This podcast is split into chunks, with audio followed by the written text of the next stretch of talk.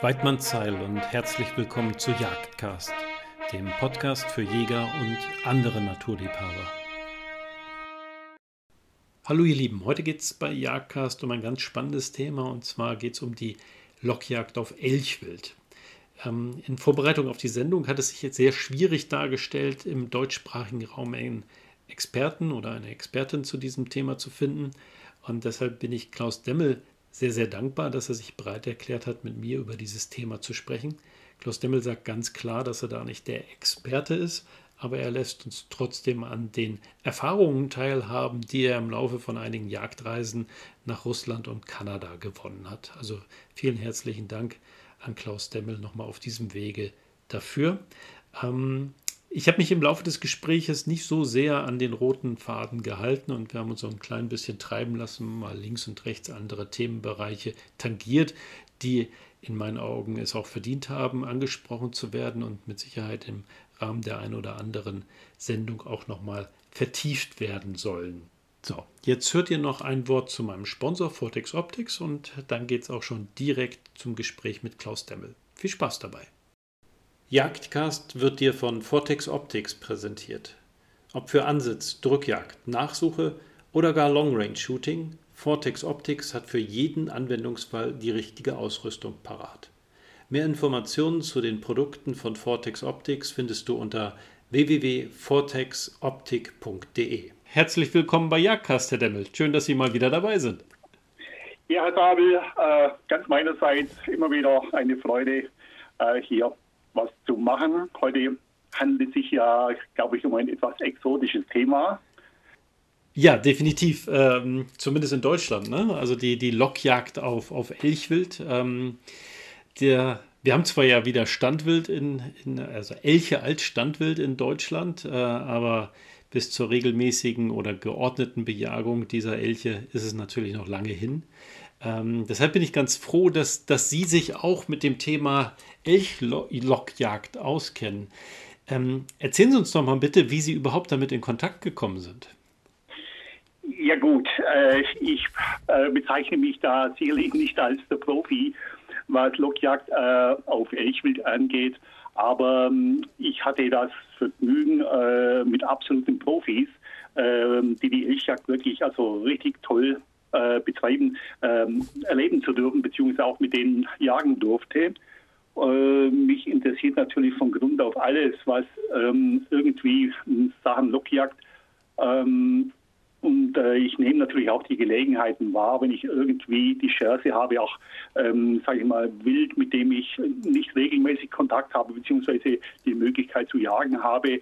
Und so hat mich ähm, Eduard Schleuning von Lucia Tours, wenn ich das hier sagen darf, ähm, mit dem ich ja mittlerweile eigentlich recht gut befreundet bin, ähm, hat mir erzählt, er hat äh, Leute in Udmurtien, äh, das liegt über 1000 Kilometer hinter Moskau, also direkt vorm Ural, dass es dort absolute Profis gibt, was äh, die Lockjagd auf Elchwild angeht. Da war ich natürlich gleich Feuer und Flamme und ähm, bin dann mit einem Freund dorthin gereist und also es war wirklich Jagd pur und also wirklich fantastisch.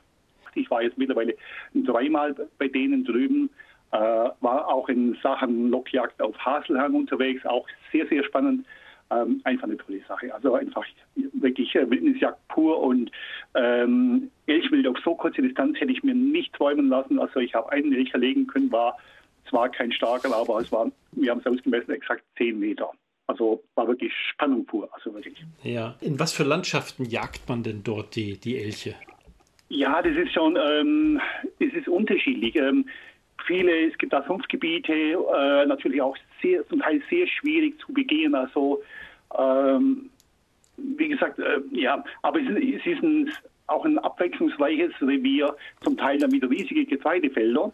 Äh, Birkenwälder, Moor-, Moor und Seenlandschaften, also sehr, sehr abwechslungsreich, also idealer äh, Biotop für Elchwild. Und die haben auch eine sehr gute Elchwilddichte.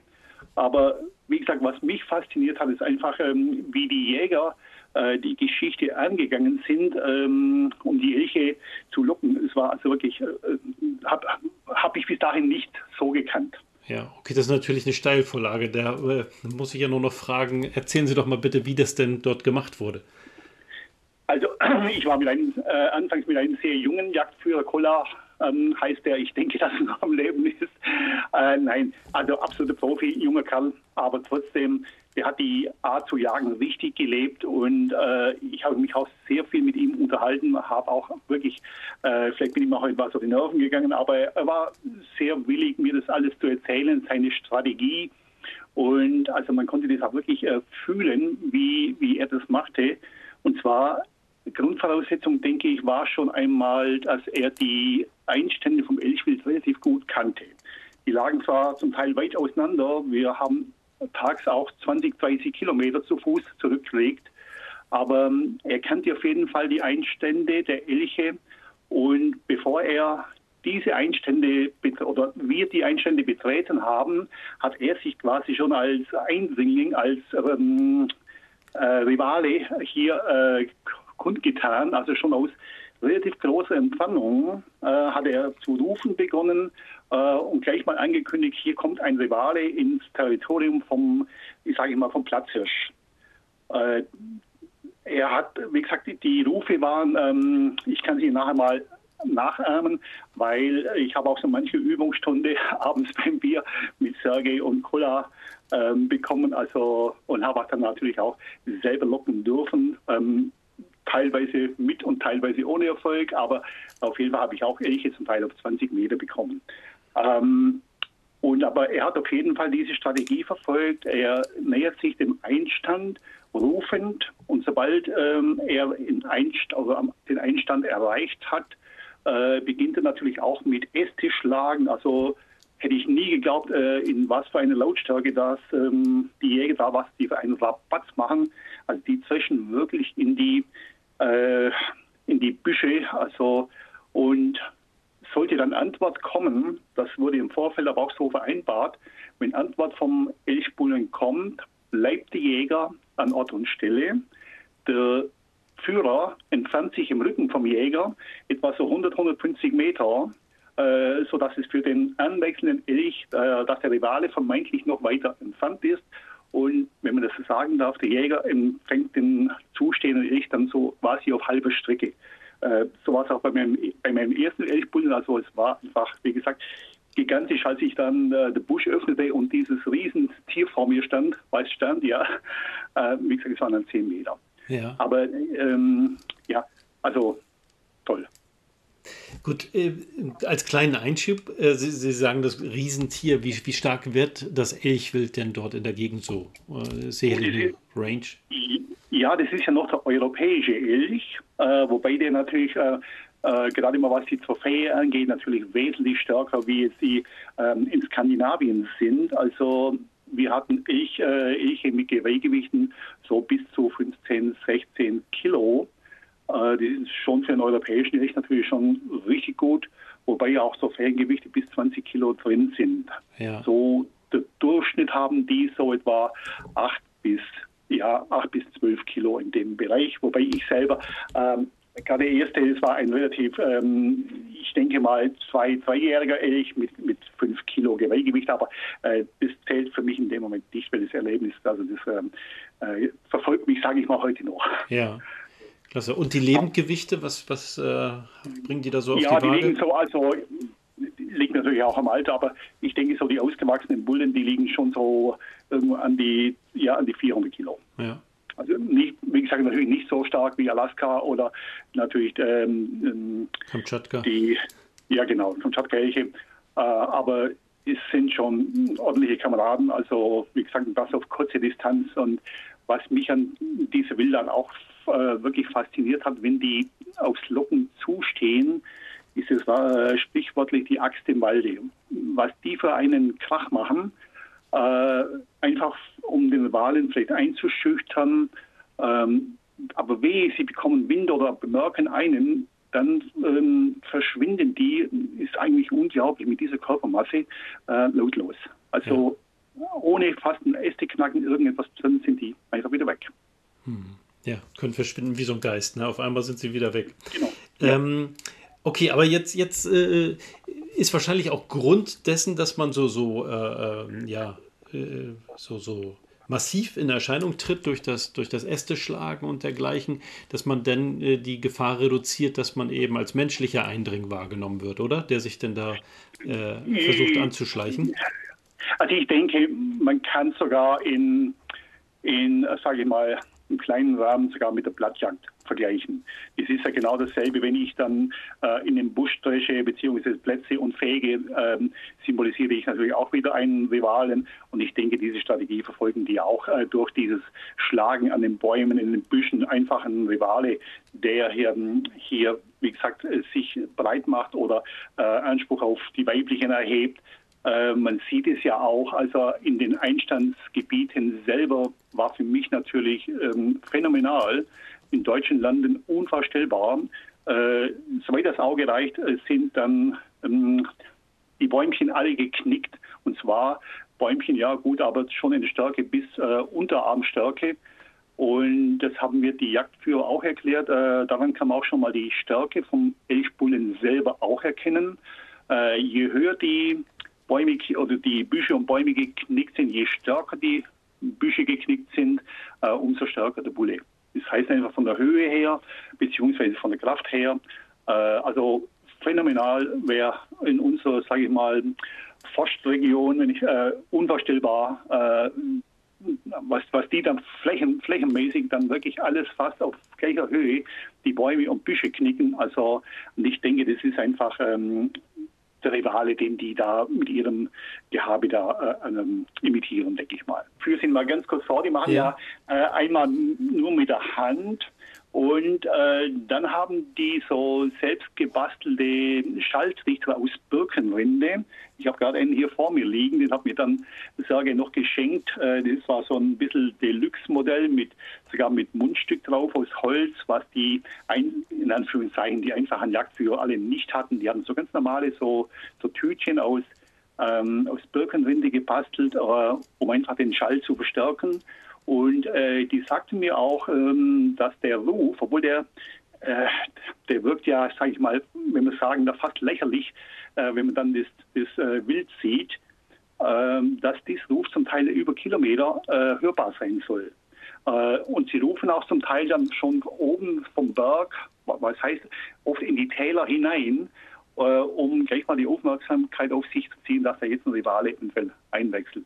was mich ein ein bisschen gewundert hat, ähm, ich war ja auch schon in ähm, Alberta in Kanada, ähm, auch bei der Elchjagd. Äh, die rufen doch ein wenig anders wie die jetzt in Urtmurtien.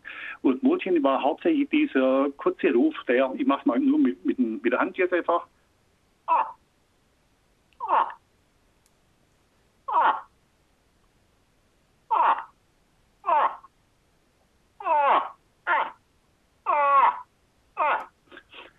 Während äh, die in Kanada, die haben dann vermehrt auch diesen langen Ruf, äh, ich vermute, wird das weibliche Stück imitieren.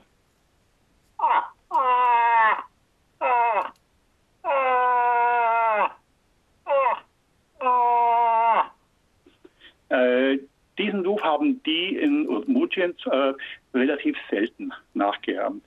Ich habe natürlich auch hinterfragt und ähm, dieser kurze Ruf, dieser nasale Ruf, ähm, imitiert äh, den Elchbullen, äh, der natürlich, wie gesagt, den Platzhirschoffen lernen ruft, beziehungsweise uns sind auch jüngere Hirsche, äh, recht viele sogar, zugestanden, äh, die einfach, wie bei uns wahrscheinlich auch, äh, die jüngeren Rehböcke, äh, vielleicht da einfach eine Chance wieder da, vielleicht irgendwas mit abzubekommen. Ja.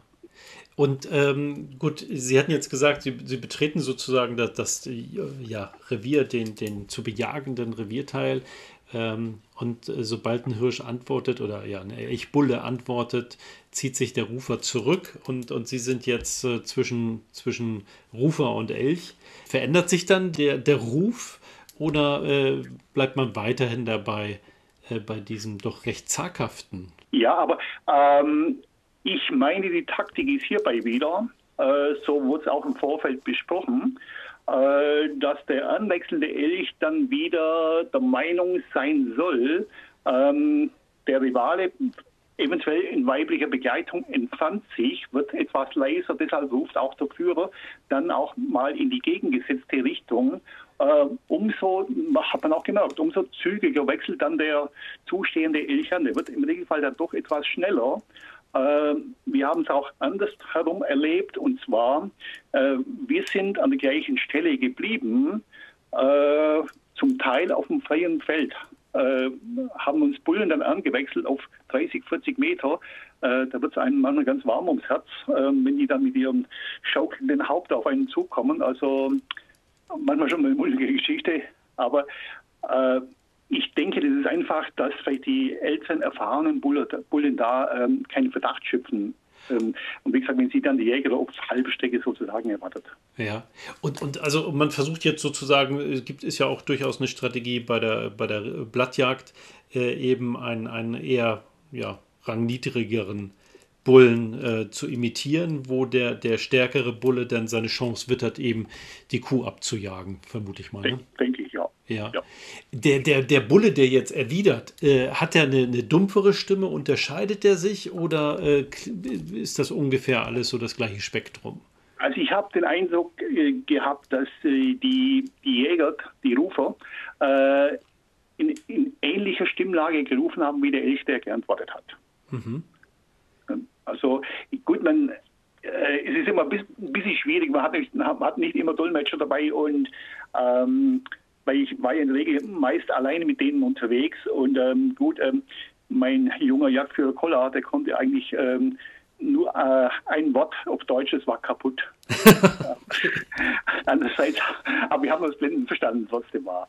Und, aber ich habe dann zu Hause mit, den, mit der äh, Dolmetscherinnen äh, natürlich abends sehr viel zusammengesessen. Ich wollte natürlich alles wissen, ähm, äh, wie die Geschichte abläuft und habe da, die waren auch wirklich sehr ähm, gesprächsbereit. Also eine ganz, ganz tolle Truppe und wirklich ähm, ganz tolle Jäger, äh, vor allem auch ähm, was Weitgerechtigkeit angeht. Also habe mich schon wirklich sehr fasziniert. Ja.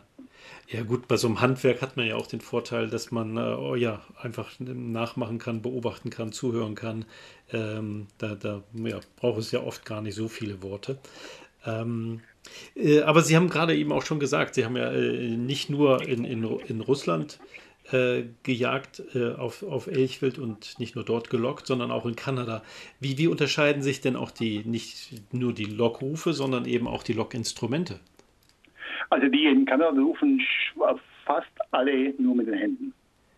Also habe ich jetzt keinerlei, gut, ich muss sagen, ich war ähm, in Alberta einmal und ähm, einmal British Columbia, aber das, da war es nicht auf Elchwild.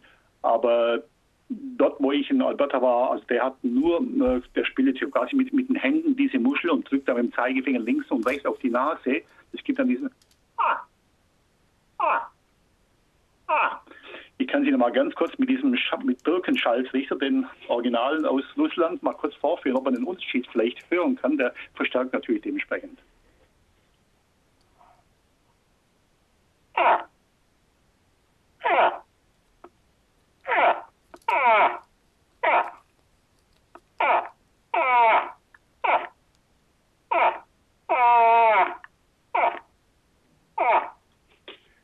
Also sie behaupten, das hört man kilometerweise, obwohl sie, wie gesagt, äh, schon für, das menschliche Gehör schon relativ harmloser Ruf. Ja. Ja, gut. Ähm, Sie haben jetzt gerade auch das Thema Weitgerechtigkeit angesprochen, ähm, dass, das, äh, dass die Weitgerechtigkeit dort sehr ausgeprägt ist. Äh, woran haben Sie das denn festgemacht? Gut, also das war, was, so wie es im Vorfeld, das war für mich schon mal ähm, eine tolle Sache. Ähm, das heißt quasi der, der Plan, wie gejagt wird. Äh, natürlich äh, Kontrollschüsse waren angesagt. Und dann ähm, wie das Wild beschossen werden sollte, natürlich klar.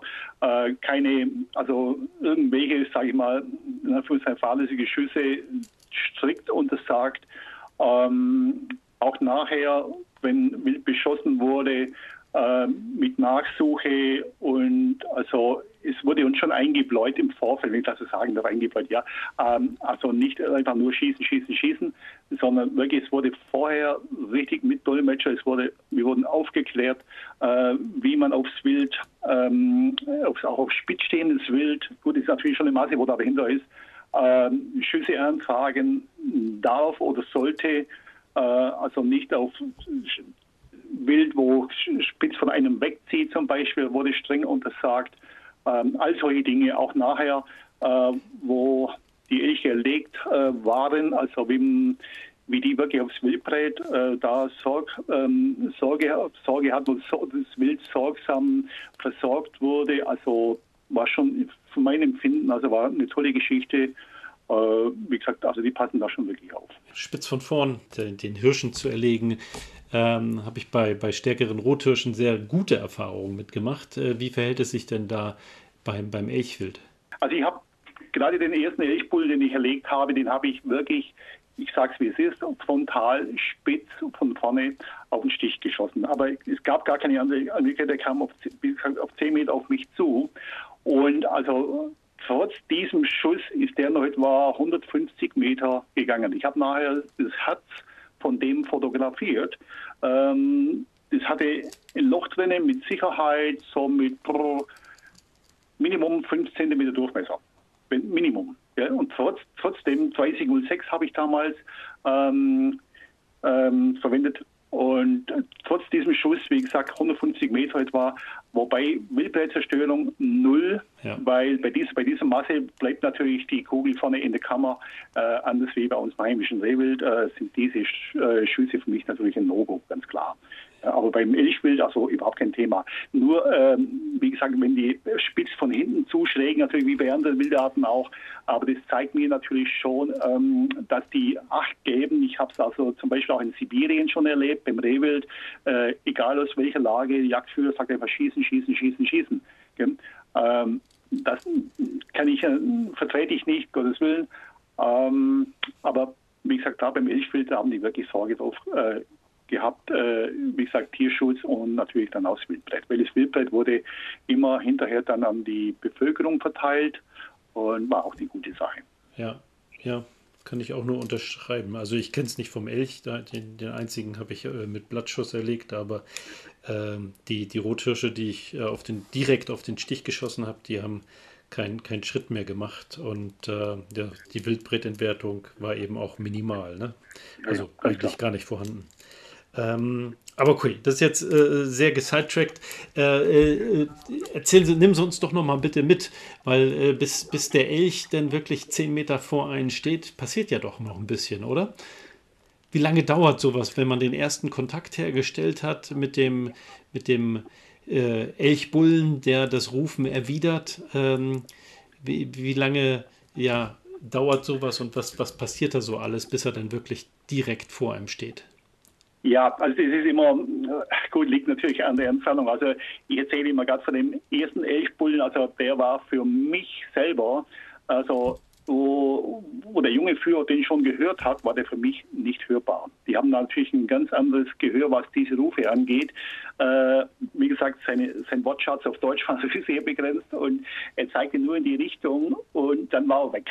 Ja? Äh, aber ich, ich, ich kann es heute ganz schwierig nachvollziehen. Es war irgendwo gefühlte Ewigkeit. Ähm, weil die Rufe ist ja nicht so, aber ich denke mal einfach vom, von, der, von der Antwort äh, bis zum Schluss waren das, sage ich mal, schwierig. Minimum fünf Minuten, eher, eher drüber, drüber, aber kann ich heute wirklich nicht mehr nachvollziehen, weil es einfach, da war so Bespannung im Spiel. Und es war auch äh, auf so kurze Distanz mein erstes Stück Elchwild. Und also da war die Trophäe auch wirklich total zweitrangig. Und ähm, aber wie gesagt, und ähm, ich habe damals das Blödsinn auch noch ähm, in dem späteren Zielverlust drauf gehabt, würde ich natürlich heute alles ähm, ein bisschen anders machen. Und zwar, wenn es irgendwie geht, natürlich eine Waffe verwenden, wo ich, äh, wenn gerade in dem Dickicht, wo es ja, wo sich ja sehr vieles abspielt, natürlich das Glas einfach runter. Hm. Gibt es keine eigentlich keine Diskussion, weil da sind doch sehr viele Schüsse dabei im Bereich wirklich von 10, sage ich mal, bis 30 Meter. Und das ist über kann auch kein, keine Geschichte. Aber mit dem Glas selber oder wenigstens ein Glas, wo man wirklich ähm, dementsprechend runterschrauben oder runterdrehen, äh, verkleinern kann, Ähm, aber ich denke einfach, äh, auf diese Distanz äh, so ein großes Stück Wild, also weil doch sehr, sehr viel Busch ist, wie gesagt, also ich sage mit Chimiacon natürlich. Ähm, ich persönlich habe es auch, habe ich in früheren Jahren von meinem Vater auch gelernt, über Chimiacon zu, zu ja, schießen, sage ich mal nicht zu jagen, aber zu schießen. Äh, und also ich denke einfach, da war ich etwas auf der besseren Seite, wo ich dann das zweite Mal die Geschichte dann gemacht habe. Ja. Man wird ja nicht jeden, jeden Elchbullen heranrufen. War das äh, wirklich ein Versuch und gleich der Erfolg oder haben nein, Sie da vorher... Nein, nein, Gottes Willen, da waren viele, viele Kilometer Fußmarsch dazwischen. Also äh, es sind zum Teil Plätze dabei, wenn der Elchbulle beim weiblichen Stück steht, äh, dann kriegst du einfach keine Antwort im, Reg im Regelfall nicht. Also das sind zum Teil dann wirklich ähm, drei, vier, fünf Plätze, die, die zu Fuß ähm, äh, anmarschiert werden, bis dann vielleicht mal ähm, Antwort kommt. Und wie gesagt, die kennen natürlich die Stellen, aber der Bulle muss wie bei der Blattjagd natürlich auch, sage ich mal, dementsprechend Laune sein. Das heißt, er muss alleine sein, muss von der Kondition her dazu in der Lage sein, sind alles Faktoren, die mit natürlich eine Rolle spielen. Also es ist nicht, ähm, nicht wie im, im Supermarkt, äh, Gottes Willen, ganz sicher nicht, wobei die Echtdichte wirklich gigantisch ist, aber ähm, es ist schon ähm, hat erkämpfte Jagd. Äh, die betreiben auch die, wie gesagt, ähm, ja, die Jagd sehr intensiv, auch gleich wie in Kurga mit, mit dem Rehwild. Da es wird häufig unterschätzt, ähm, äh, was die wirklich alles, alles fürs Wild tun. Also es ist äh, schon mehr dahinter, als wir nur jagen. Ja. Ja, es ist mit Sicherheit wie bei vielen anderen äh, Wildarten auf der Welt auch ein Wirtschaftsfaktor, oder? Ja, mit Sicherheit. Also da hängt schon einiges an so einem Camp, das ist klar. Das ist, äh, äh, darum tut es mir gerade heute in der heutigen Situation ein bisschen leid um die Leute. Ich denke, da wird nicht allzu viel momentan mit Jagdtourismus gehen. Ähm, ja, aber wie Sie sagen, da hängt schon einiges dann, einige Arbeitsplätze und äh, die ganzen Jagdführer, die ganzen ähm, Berufsjäger, wenn man so sagen darf, gut, die verdienen zwar nicht, äh, nicht ähm, dieses Geld wie hier in unseren Ländern, aber sie sind auf jeden Fall beschäftigt und hängen nicht da irgendwo am Zopf vom Wodka. Ja, ja, definitiv. Und also wir haben es ja auch während Corona, insbesondere in, in Afrika wurde das untersucht gesehen, äh, dass, dass alleine die zwei Jahre der Corona-Krise und der eingeschränkten Reisefreiheit eben signifikant negative Einflüsse auf die Bestände bedrohter Tiere hatten, äh, weil die Devisen sind nicht mehr gekommen. Äh, mhm. Und äh, der, der einzige Wert der Tiere war in dem Moment äh, der, der Fleischwert, das Elfenbein äh, oder äh, die, die sonstige illegale Trophäe. Aber mhm. es gibt, gab teilweise noch nicht mal mehr Geld für Wildhüter. Ne? Ja, denke ich mir. Ja. Also, ja, ich hatte auch Afrika geplant, ist leider dann ins Wasser gefallen. Ja. Dank Corona. Ja, gut, aber schauen wir mal. Ja. Ähm, waren Sie denn beim Bergen auch dabei? Ich finde, dass das Faszinierende bei der Elchjagd ist, ist sicherlich einmal diese, diese imposanten Tiere zu sehen, aber ähm, ja, danach beginnt ja eigentlich der, der arbeitsreiche Teil der ja, Jagd. Ja, also ich habe äh, ich bin da selbst, äh, das lasse ich mir auch nicht nehmen, egal um welche Wildart es handelt. Also aufbrechen, äh, beziehungsweise aufbrechen ganz klar. Ähm, äh, tut mir zu zweit natürlich leid, aber ich habe mein Elchwild selbst aufgebrochen. Ähm, der kam dann mit dem Hackebeil um die Ecke, aber nee, das lasse ich mir auch nicht nehmen. Und auch äh, wir haben das draußen äh, gleich immer wieder aus der Decke geschlagen. Äh, und wie gesagt, dann mit per Handy hat er dann auch gleich äh, im Camp Bescheid gesagt. Da war vielleicht äh, ja eineinhalb, zwei Stunden maximal später war dann ähm, einiges, einige Leute vor Ort, wo dann den Elch abtransportiert Aber wir haben den vor Ort äh, aus der Dicke geschlagen und auch vor Ort grob zerlegt. Hm. Also das lasse ich mir auch, wie gesagt, nicht nehmen. Ich habe auch äh, in Kanada, ja, ähm, ich, was viele nicht wissen, ich war früher mal, äh, ganz zu Beginn war ich Tierpräparator, hauptberuflicher äh, bevor dann die Lockjagd-Geschichte so, wie gesagt, ähm, seinen Lauf nahm. Und deshalb äh, auch, wie gesagt, ich war in Kanada, Alberta auch bei, bei der Bärenjagd. Ich habe die Bären alle selber aus der Decke äh, geschlagen und so ähm, habe ich das, äh, habe ich das eigentlich immer bei der Jagd. Also das lasse ich mir auch nicht, nicht, nicht nehmen und äh, ähm, ja, ist einfach so. Ja. Ja, man hat ja bei der Auslandsjagd oft die Schwierigkeiten, Wildbret mitzunehmen, aber so ist man dann noch ein Stück dichter dran. Ne? Das ist ein bisschen authentischer. Ja, aber wir haben immer, das ist auch so ein, ein ähm, bisschen ein Femmel von mir. Ähm, äh, auch wenn ich im Ausland jage, äh, ich versuche natürlich immer auch sowas auch bei der Elchjagd natürlich ähm, Wildbreit ähm, vor Ort zu essen. Ähm, selbst, ich habe mal in Litauen einen Auerhahn erlegen dürfen bei einem ganz tollen Lockjäger, also soll der Beste von ähm, äh, Litauen, äh, Entschuldigung, Lettland, nicht Litauen, sage ich nicht wieder. Äh, und auch selbst ähm, den Auerhahn habe ich drüben dann ähm, abgebalgt und natürlich mit nach Hause genommen zum Präparieren, aber auch den Auerhahn vor Ort, vor Ort gegessen. Und so habe ich es auch mit dem Elchwild oder mit dem sibirischen Rehbock und und und ähm, immer gehandhabt und äh, ich finde, es gehört einfach dazu. Ja, ja das finde ich sehr charmant. Ist es so, dass man sie denn, denn anspringt, wenn sie in der letzten Strophe äh, ihres Rufes sind? Ne? Vielleicht können ja, Sie uns ja, das auch nochmal beschreiben. Diese, äh, was ich jetzt nicht zueinander bringe. Ähm, bei, bei, ich meine, bei diesem Schleif ist es ein bisschen her, wie das auch die Jägerprüfung ist ein bisschen her. Und man jagt nicht jeden Tag Auerhahn.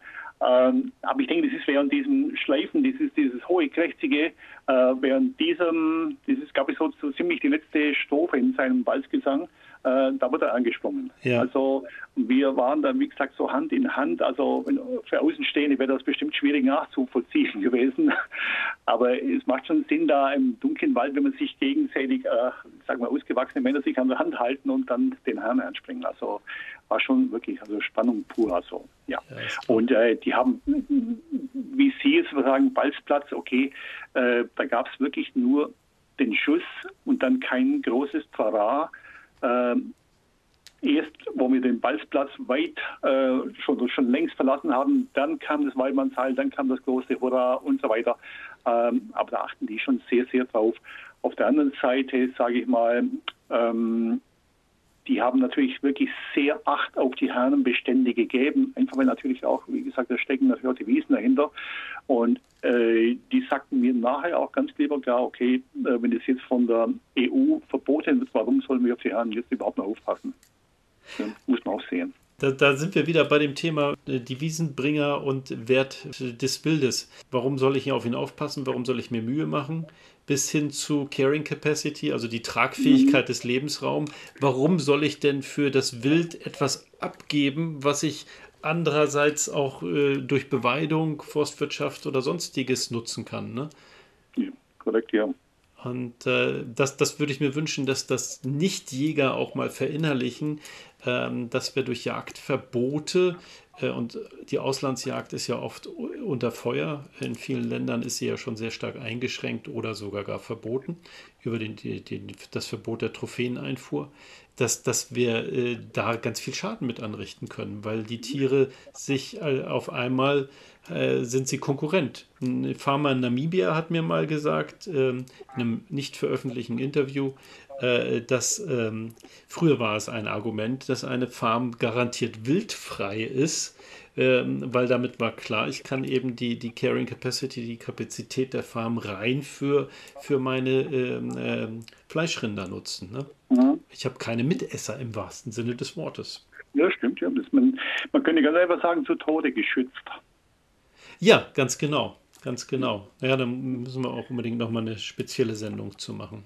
Gut, wie gesagt, ich bin da jetzt nicht der riesige Experte, aber einfach, äh, es, ja, es ist eine Faszination und vor allem dieses, ähm, dieses urige äh, Wild, äh, wie gesagt, auf so kurze Distanzen, das ist, denke ich, schon einfach mal der Reiz. Dann steht da auf einmal ein, ein Elchbulle mit einem Lebendgewicht von 400 und mehr Kilo vor einem, ähm, der ja auch ähm, einen durchaus annehmen kann, wenn der Schuss nicht gut ja, platziert ja, ist. Ne? Das wird, da wird da wird ein Mann ganz warm ums Herz, äh, wie ich vorher schon gesagt habe. Aber ich habe natürlich mit dem äh, auch nicht gerechnet. Wie, das war zwar alles vorher im Theoretischen durchgespielt oder durchgesprochen, aber draußen live war das natürlich eine ganz andere Nummer. Ja, ja gut, aber heute da erinnere ich mich sehr, sehr gerne daran. Ich glaube, Sie haben schon über die Fluchtdistanzen gesprochen, aber was ist denn passiert, nachdem Sie den, den, den, den ähm, Bullen auf 10 Meter die Kugel angetragen haben?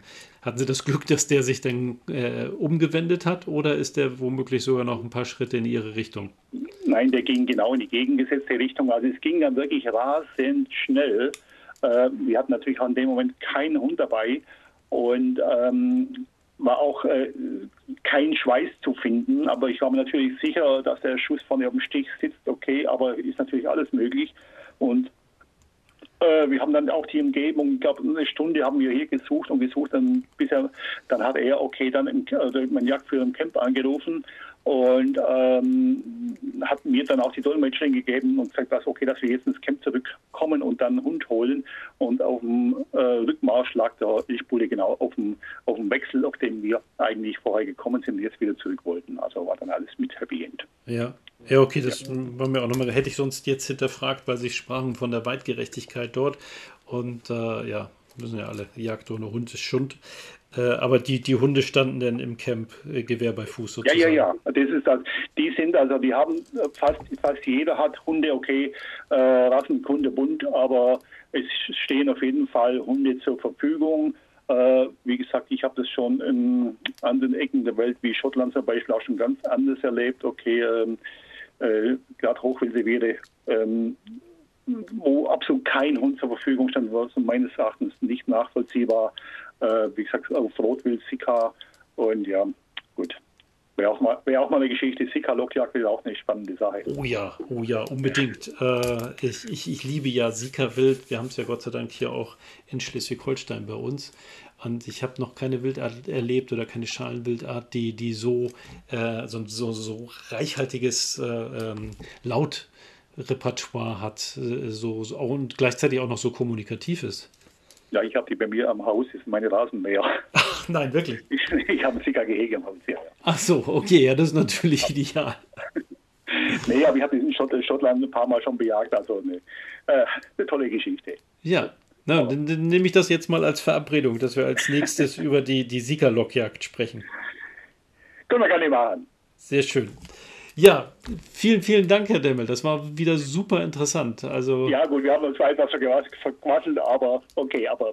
Ja, gesagt, mein Gott, das gehört auch mal dazu. dazu beitragen. Ist ja bei Jagdcast eher die Ausnahme, aber ich finde, dann dürfen wir das ab und an auch mal machen. Ja, denke ich auch. Klasse. Gut, vielen, dann mache ich meinen Dank und wäre schön, mal wieder von Ihnen zu hören. Ja, würde mich auch freuen. Danke. Bis dahin, bald man okay. Bald man Zeit. Tschüss. Tschüss. So, und äh, da wir da während der Aufnahme ein bisschen rumgeeiert haben, kriegt ihr jetzt nochmal den korrekten Namen der Region. Das ist nämlich Udmurtien. Das schreibt sich U-D-M-U-R-T-I-E-N. Äh, das ist eine Republik in der Russischen Föderation. Und ja, ich betrachte Jagdkast als hundertprozentig unpolitisch. Deshalb äh, ist es in meinen Augen kein Verbrechen, über die Jagd in Russland zu reden zumal es ja hier primär um die Lockjagd auf das Elchwild ging. So, ich hoffe, euch hat die Sendung gefallen und äh, würde mich freuen, wenn ihr in 14 Tagen wieder mit dabei seid. Bis dahin wünsche ich euch alles Gute und wie immer weit Weidmann Zeil.